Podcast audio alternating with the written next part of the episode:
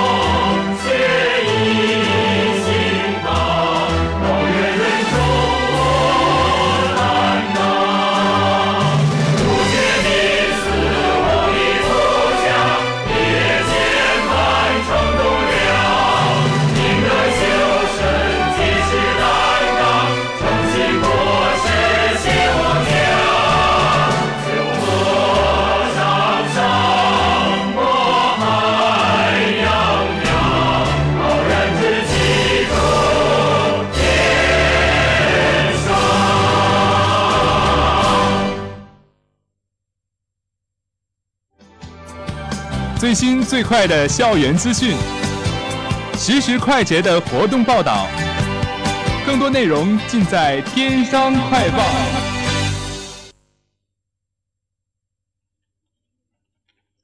本台消息：三月三十号晚六点半，天津商业大学第九届各学院文艺汇演在科学会堂举行。本次活动由校学生会文艺部主办，出席活动的嘉宾有学生会秘书长兼指导老师王英杰、学生会主席团、各学院主席等。活动在文艺部开场舞 Interesting 中拉开序幕。首先，商学院带来舞蹈串烧，歌舞青春，展现青春活力。随后，外国语学院献上钢琴伴奏的单人拉丁 River Flows in You，缅怀初恋。在机械学院演唱慢慢走后，艺术学院带来民族舞记起希望的哈达，展现西藏人民的坚强不屈。接着，设计学院献上韩国热舞因为红。紧接着，理学院从舞蹈形式再现烟花易冷，讲述北魏时期凄美爱情故事。在此之后，FIU 学院线上诗朗诵《童年》，将现场气氛推向高潮。活动在各学院代表走秀中落下帷幕。本次活动旨在弘扬商学精神，展现校园新风，丰富学生校园生活，为同学提供展示自我的平台。以上由本台记者魏以报道。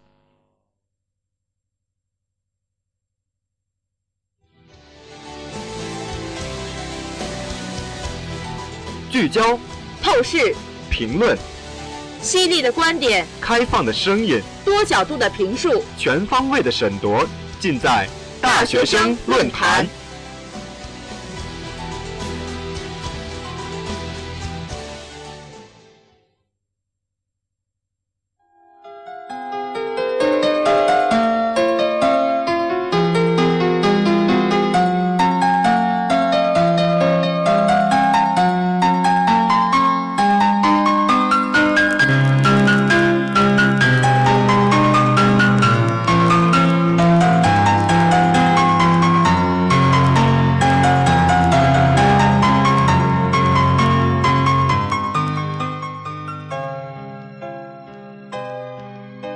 追踪当前热点，聚焦社会百态，欢迎大家在每周四的同一时间与我们如约相聚在大学生论坛。我是你们的老朋友望航。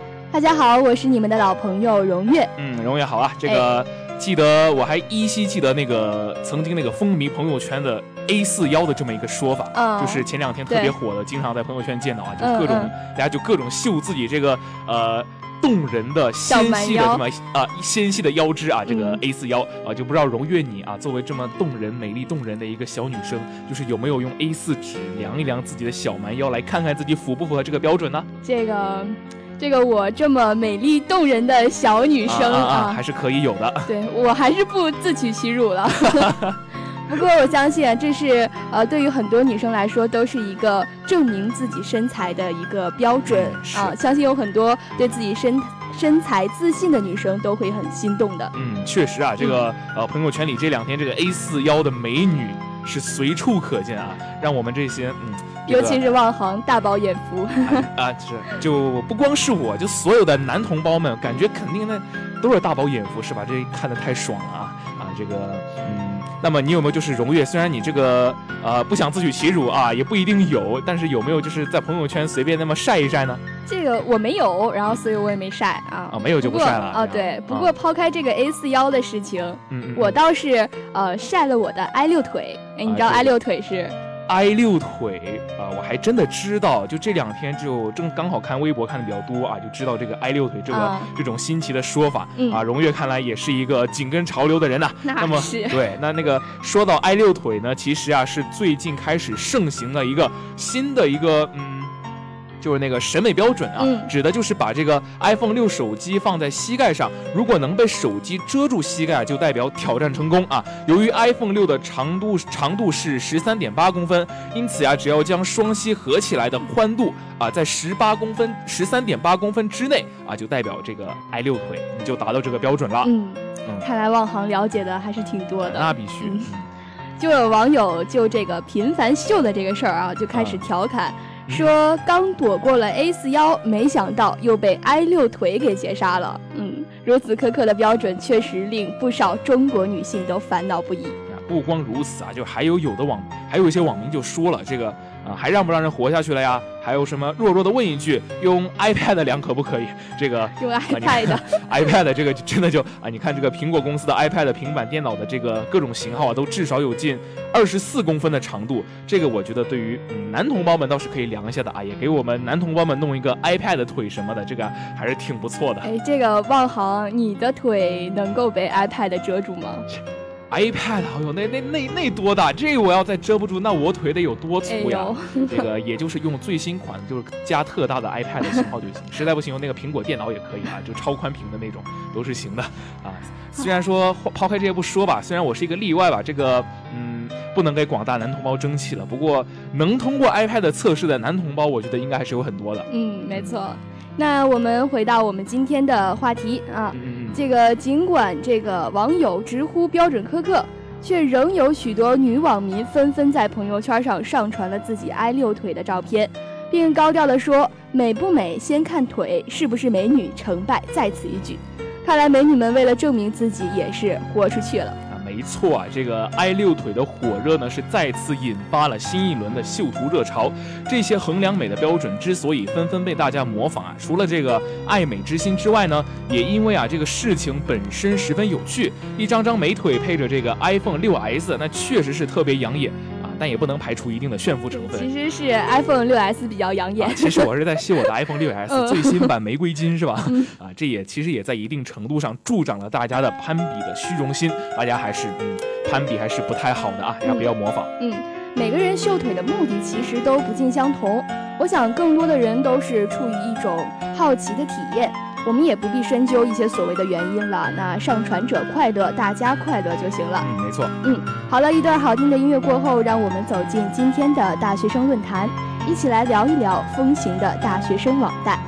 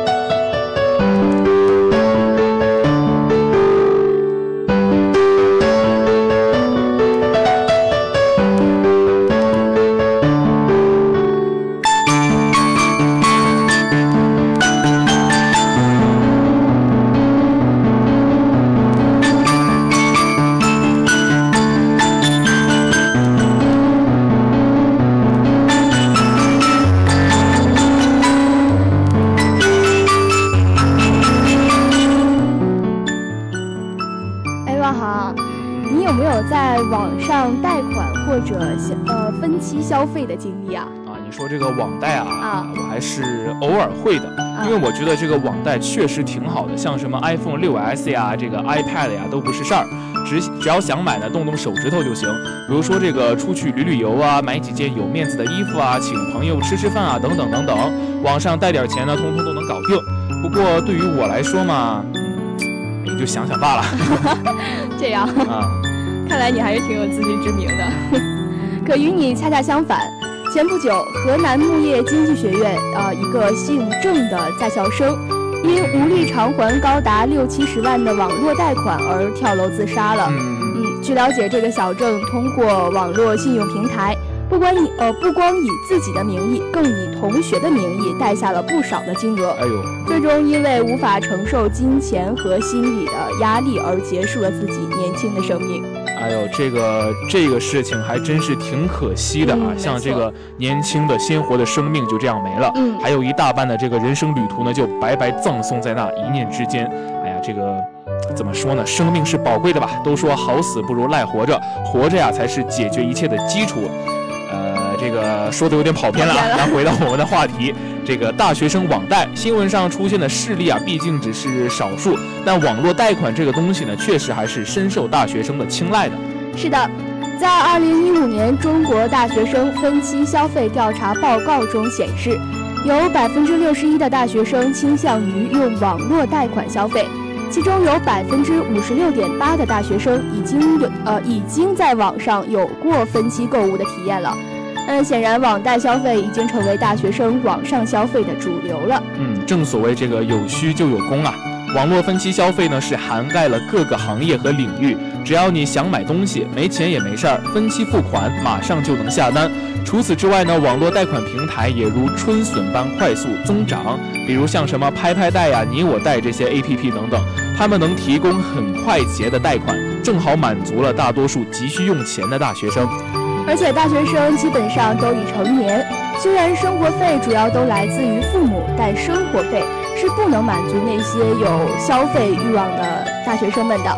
而且买心仪的产品从家里要钱又觉得不太好意思，所以说贷款就是最好的选择。这些大学生们可以通过做些兼职，或者在生活上拮据一些，省钱用来还款。曾经啊，大家都是这个攒够钱再买东西，而如今呢，大家的消费观念更加的新颖了。与其说费尽时间和精力攒够钱后再去买一样东西，还不如直接提前买了，提前享受这种拥有的快感啊，然后在这个一边享受的同时一边还款，何乐而不为呢？是吧？嗯，没错，在确保能够按时还款的前提下，用分期付款的方式去买一个心仪的产品，真的是。呃，一件再好不过的事了啊！没错，嗯，嗯，好了，聊了这么多校园网贷的现状，你是不是真的了解网络贷款呢？一段好听的音乐过后，让我们谈一谈大学生网贷兴起的原因。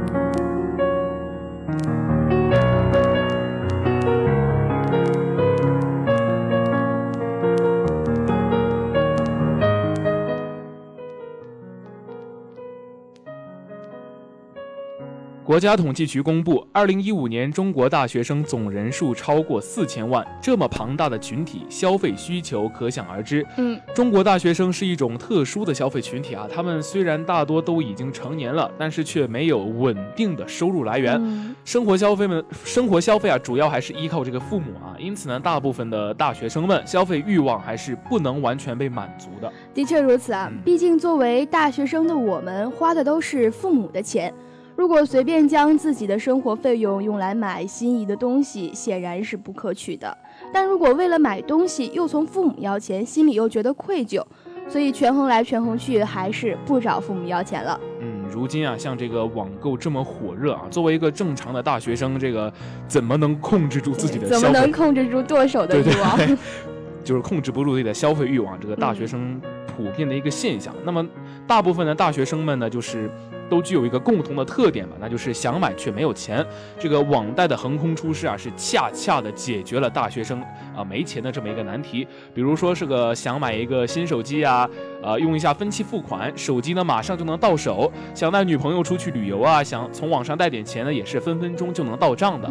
而且大学生啊，毕竟已经是具有一定独立自主能力的成年人，贷款消费也自然是行之有道。至二零零二零零九年以后，银监会加强了对大学生贷款发放信用卡的管理，其中大部分银行几乎停止了对大学生发放信用卡，即使能够发放，门槛也特别的高。比如说，办理信用卡时必须落实第二还款来源及其偿还能力。还要以书面形式确定还款责任，否则就不能发卡。显然啊，高门槛的信用卡办理已经不能满足大学生的这个贷款消费需求了，而网贷平台呢，却与之恰恰相反。他们大多呀都打着零首付、无担保的口号，而且办理手续非常的简单快捷，只需在线上提交一些个人资料，包括一些学生证照片、身份信息、电话等等等等，就能完成认证，而且啊，最快第二天就能获得贷款金额。网贷不仅方便，不仅快捷低门槛，而且贷款金额对于大学生来说也是相当的可观。传统的大学生信用卡授信额度有限，最多也就只能贷款一两千元，而且还是在有担保人的情况下。然而网络贷款呢，在不需要担保人的情况下，贷款金额最高就能达到几万元。不仅如此，网贷平台往往会以低分期利率吸引学生，月利率普遍在百分之零点九九至百分之二点三八之间。这对于没有稳定收入来源而又急需用钱的大学生而言呢，显然是一个再好不过的选择了。但是，网贷真的就像我们想的这么好吗？那个因网贷欠下巨款而跳楼的事件背后又隐藏了什么？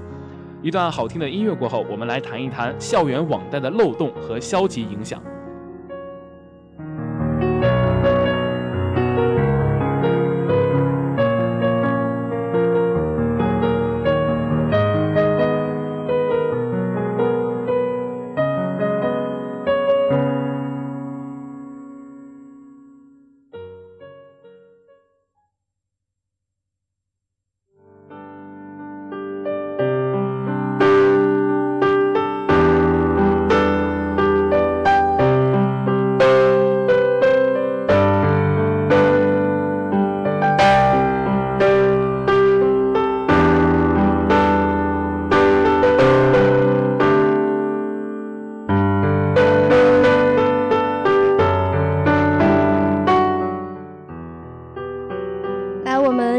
回到那个跳楼的小郑身上，嗯，他其实是班里的班长，因此很容易就能得到班里同学的信息。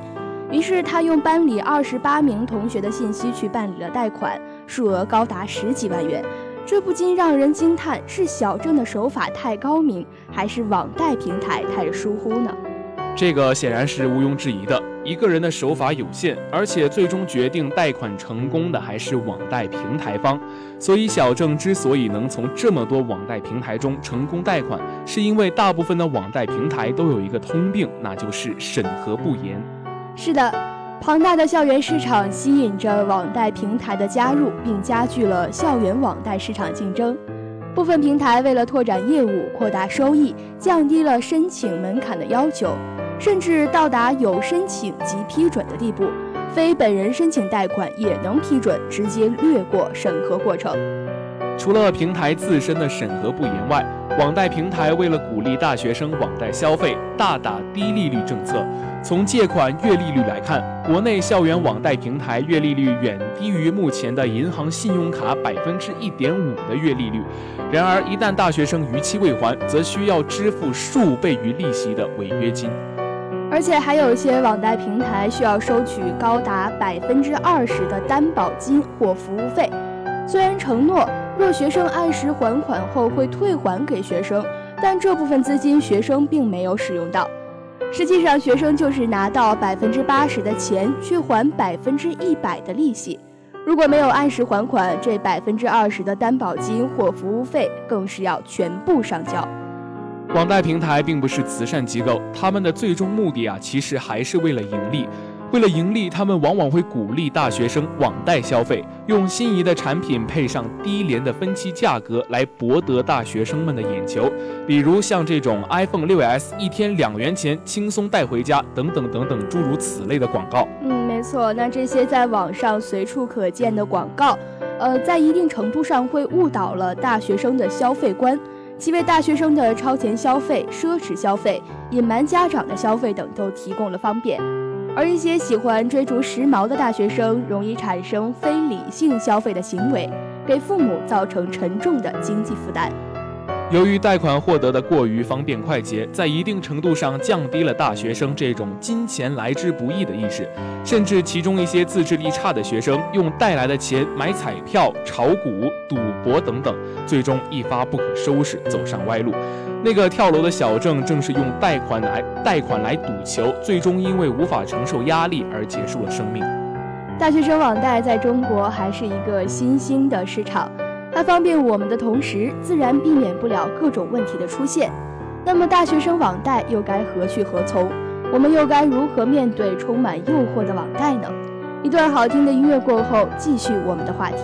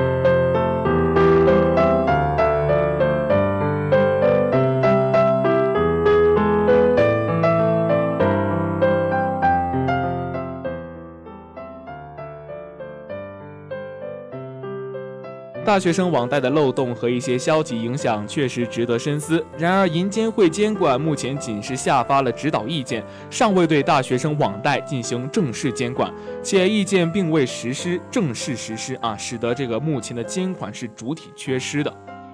更重要的是，这些网贷平台实质上并不属于金融机构，并不在银监局监管的范围内，属于三无机构。无准入门槛，无行业标准，无机构监管，缺乏了监管的企业，难免导致自律性不强，因而出现像新闻事件中出现的漏洞。对于国家而言，应该明确大学生网贷的监管责任主体，而且需要规范网络贷款流程，加速有关法规的制定，在方便大学生的同时，能够给大学生们带来更好的安全保障，同时也为网贷平台建立诚信威严。对于大学生网贷本身而言，应该在国家规定的基础之上，开拓出更加行之有效的网贷模式。比如审核方面，不是说放宽审核标准就更加方便快捷了，应该提高审核标准，并保证审核效率。在我看来，如果审核就是看学生身份信息的话，未免也太过于简单了。但也没必要弄得像办理信用卡一样门槛过高。网贷可以不要担保人，但可以有一个第三方的信息确认，这个可以是老师、父母、同学等等。这样既省去一些不必要的繁琐过程，也能确认办理贷款者信息是否属实。嗯，还可以在利率方面能够更加的公开透明，尽量不收取各种担保费、服务费。即使收取，也应该注明在收取之后利率的计算方式，做到不欺骗大学生，让大学生们能够自己权衡和判断。不管网贷如何，最终行使网络贷款权利的是我们。所以，对于我们大学生而言，应该理性的看待网贷，而且需要对自身的能力有清晰的判断，对自身的处境有明确的定位，怀有正确的消费观，摒弃盲目攀比和奢侈消费的心理。网贷消费毕竟是透支消费，消费之前我们应该三思而后行，综合自己各方面的情况，比如是否有兼职，一个月生活费是否有结余等情况。要知道还款是固定的，在没有稳定收入的前提下，应该做好充足的准备，还要了解在没能够及时还款时要付出的代价，综合各个方面之后再做出理性的抉择。用发展的眼光去看待大学生网贷，这是这毕竟是创新的产物，应该给予支持和肯定。有问题就解决问题，现有的模式不好，那就开创新的模式，只有这样社会才能进步。我们有理由相信，在京东、天猫、百度等巨头进入市场之后，这个市场竞争会越来越激烈，但也会越来越规范。学生网贷才刚刚兴起，属于它的时代还未到来，让我们共同期待。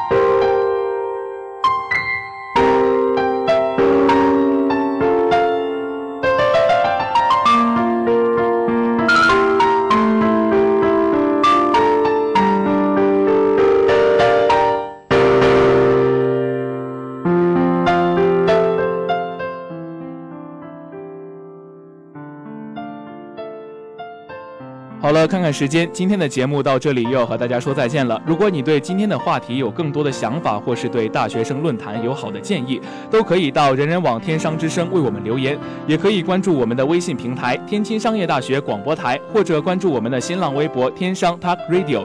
今天的天气情况是多云，十二到二十六摄氏度。另外，今天下午的粤海榴莲将为大家带来精彩节目。最后，播音望航荣月代表记者导播万人点。节目监制尤艺欢、王宇哲，感谢您的收听，我们下期节目再见。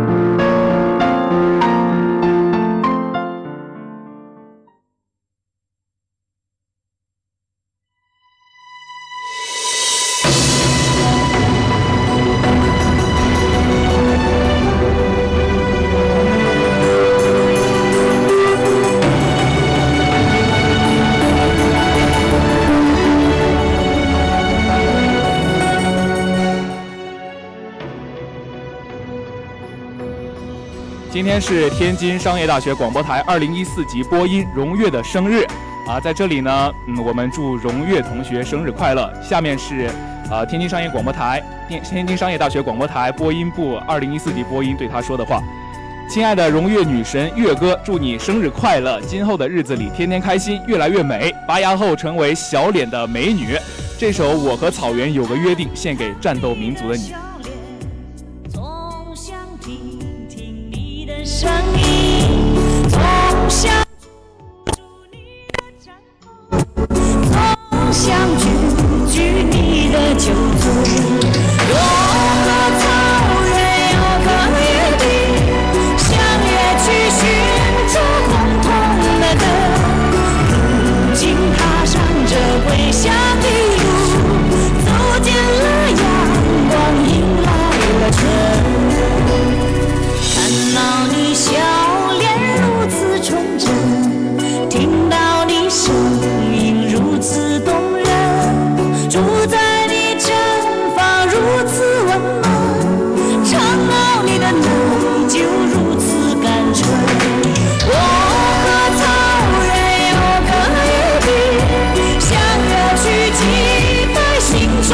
身，如今迈进这回家。